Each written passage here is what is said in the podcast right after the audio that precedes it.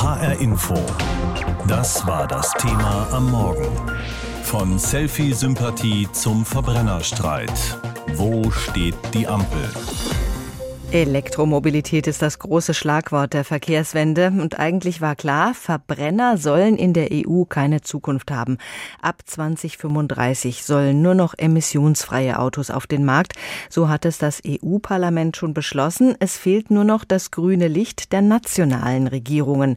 Aber das steht jetzt auf der Kippe, denn in Deutschland verweigert der kleinste Koalitionspartner, die FDP, die Zustimmung. Es deutet sich an, wenn heute der EU-Ministerrat entscheidet, dann könnte sich die Bundesregierung enthalten. Über den Stand der Diskussion berichtet uns André Seifert. Ricarda Lang ist bemüht, die Wogen zu glätten. Von einem Koalitionsstreit über das Verbrenner aus will die Grünen-Vorsitzende nicht sprechen. Sachlich und kühl verweist Lang auf den Koalitionsvertrag, in dem ja alles klar geregelt sei. Auf Basis dieser Position wurde in den letzten Monaten in Europa auch verhandelt. Ich bin mir sicher, dass Deutschland sich im Rahmen dieses Koalitionsvertrags auch verhalten wird. Das Problem ist nur, so klar wie es Ricarda Lang beteuert, ist das Verbrenner aus im Koalitionsvertrag gar nicht vereinbart.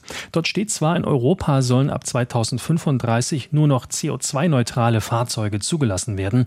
Doch zugleich haben die Regierungsparteien dort auch vereinbart, sich für Autos mit synthetischen Kraftstoffen, sogenannten E-Fuels, einzusetzen. Dennoch ist auch Detlef Müller, der Vizefraktionschef der SPD im Bundestag, sicher, die Bundesregierung könne heute in Brüssel gar nicht anders, als für das Verbrenner auszustimmen. Wir haben uns ja im, Rahmen der Koalitionsverhandlungen geeinigt. Deswegen, wir können ein Stück weit der FDP entgegenkommen, was die E-Fuels betrifft. Aber im Ministerrat sollte Deutschland wirklich mit vorangehen und zustimmen. Die FDP bleibt derweil bei ihrer Position. Deutschland dürfe in der EU dem Aus für Verbrennermotoren nicht zustimmen. Seit vergangener Woche pochen die Liberalen als kleinster Koalitionspartner ihrerseits auf das, was im Koalitionsvertrag steht, dass also Verbrenner mit synthetischen Kraftstoffen eine Zukunft haben sollen.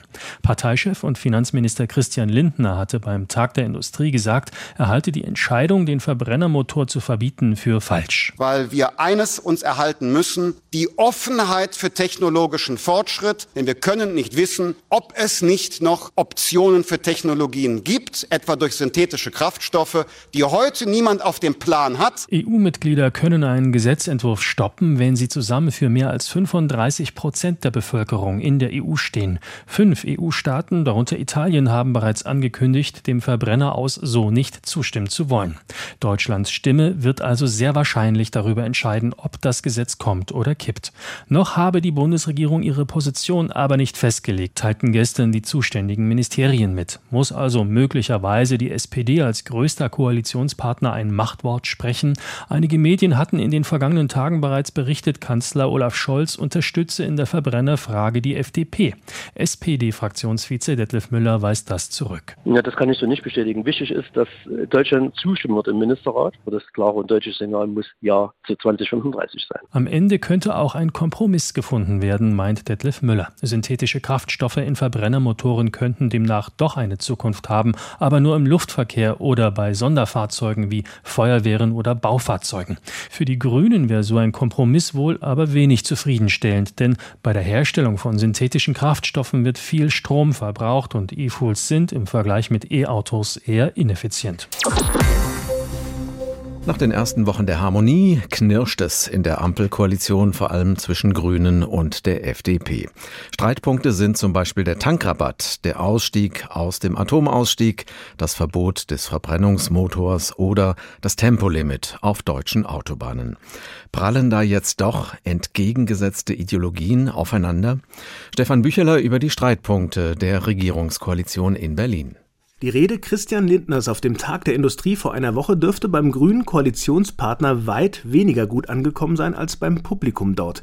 Der FDP-Finanzminister sprach vom Gas und von der Energiekrise und sagte dann Deshalb bin ich für eine offene, unideologische Debatte darüber, ob wir übergangsweise auch die Nuklearkapazitäten in unserem Land erhalten. Will meinen, die verbleibenden drei Atomkraftwerke doch nicht bis zum Ende des Jahres runterfahren. So wie das vor ziemlich genau elf elf Jahren im Bundestag beschlossen wurde. Das, worüber Lindner da offen und unideologisch debattieren will, ist bestens geeignet für eine echte Koalitionskrise. Schließlich gehört der Atomausstieg zur DNA der Grünen.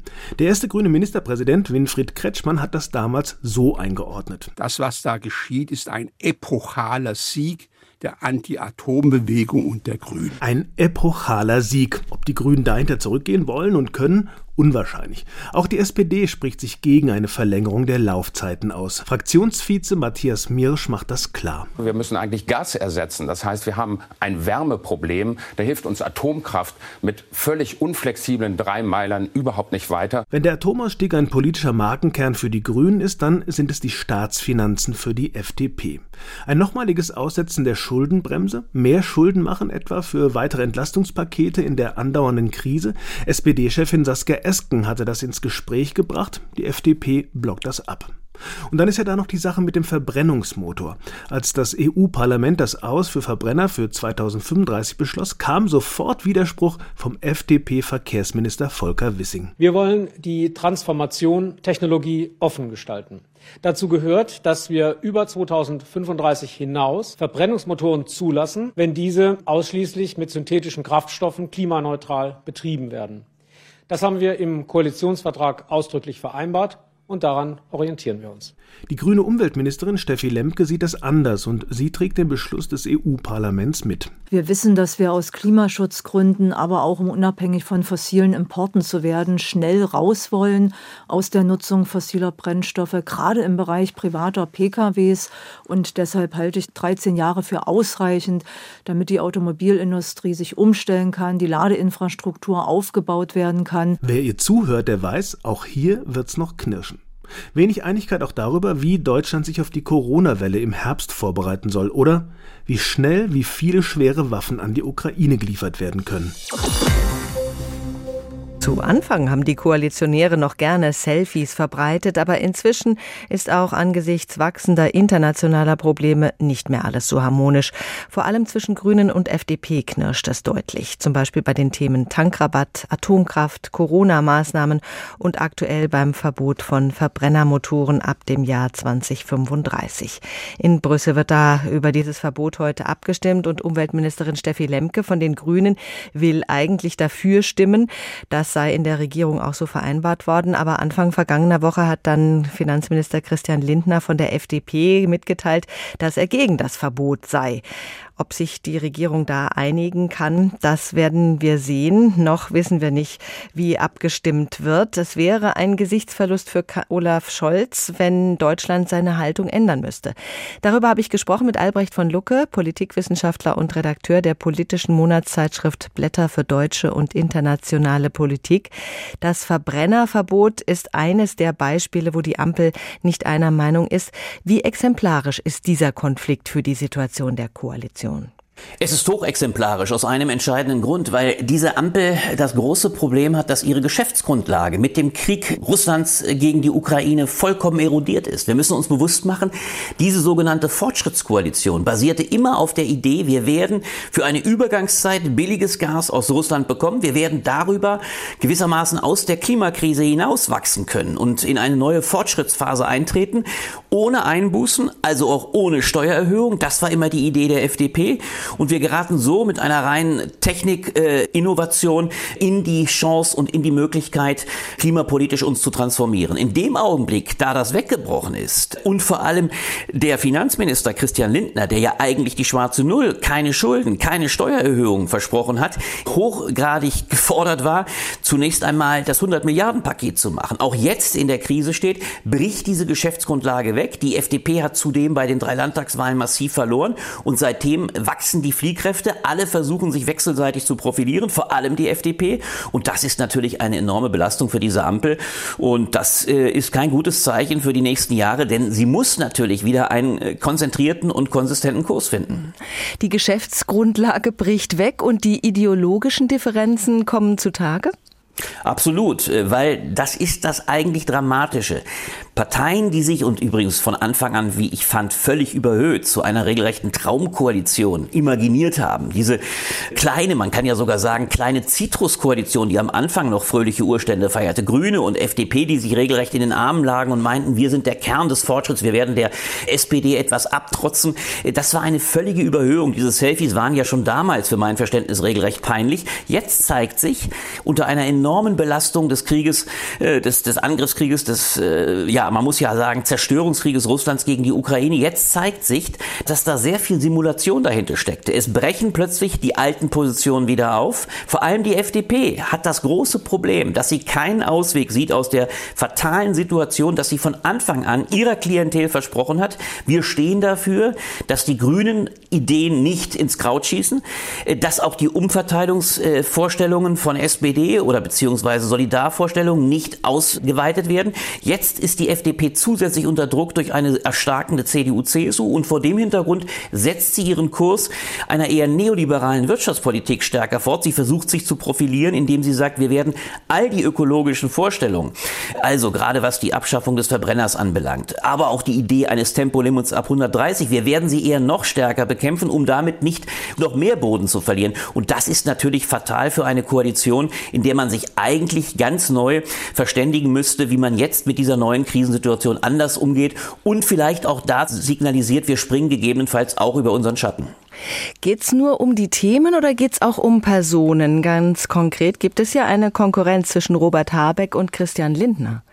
Ja, absolut. Und diese Konkurrenz fällt ja gegenwärtig ganz eindeutig zugunsten von Robert Habeck aus. Das ist eine ganz besondere Ironie der Geschichte. Christian Lindner, der ja eigentlich glaubte, er besetze mit dem Finanzministerium das Schaltministerium, das es übrigens unter normalen Voraussetzungen auch gewesen wäre. Wäre der Krieg nicht ausgebrochen, hätte ein Finanzminister enorme Fähigkeiten gehabt, klar zu reglementieren, äh, wo sind die Grenzen der Ausgaben. Jetzt ist er in die Lage versetzt worden, das zu tun, was er nie machen wollte, nämlich enorme Schulden aufzunehmen das Sondervermögen für die Bundeswehr ist ja nichts anderes als ein schwarzer äh, Haushalt, als schwarze Kassen. Das heißt, das wird hier eine enorme Belastung für das Finanzministerium, während Robert Habeck plötzlich dem Wirtschaftsministerium, denn das ist er ja auch, er ist nicht nur Klimaminister, sondern auch Wirtschaftsminister, er verleiht ihm jetzt in der enormen internationalen Notlage, äh, wo Ressourcen, Energieressourcen aufgetan werden müssen, verleiht er diesem Ministerium eine Bedeutung, wie es seit Ludwig Erhard es wahrscheinlich nie hatte. Und das ist natürlich eine Macht- und Bedeutungsverschiebung zugunsten von Robert Habeck, der obendrein die ganz große Stärke hat,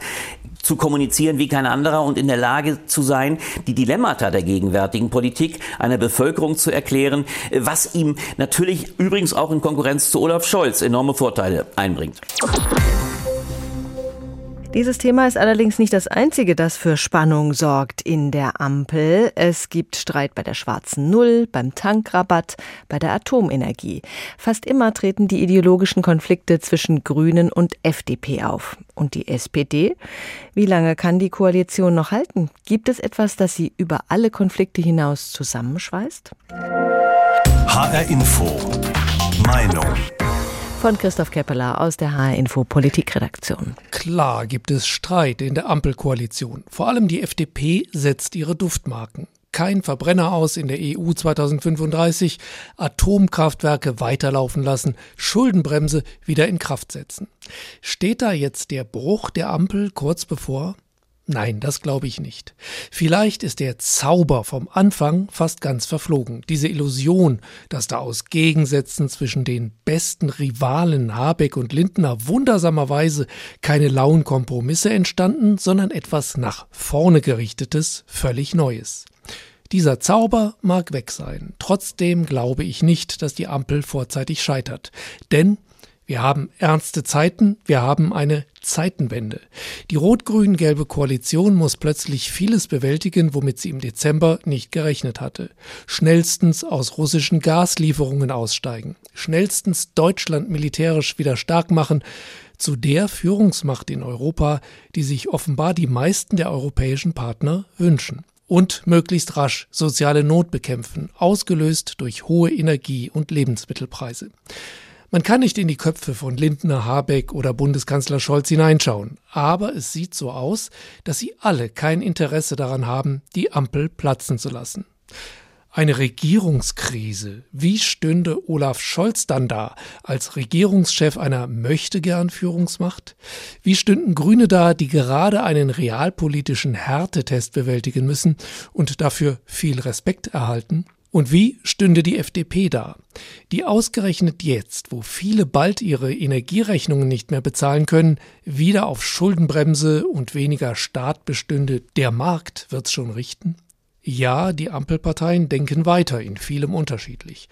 Aber nichts davon ist so wichtig, dass die Zusammenarbeit daran zerbrechen könnte. Schon aus Eigeninteresse wird diese Ampel immer besonders intensiv versuchen, Gegensätze zu bereinigen und pragmatische Kompromisse zu finden.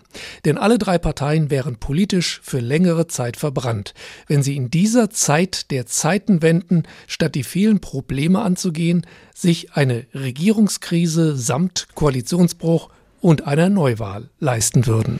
Der Kommentar von Christoph Keppeler. HR Info. Das Thema. Wer es hört, hat mehr zu sagen.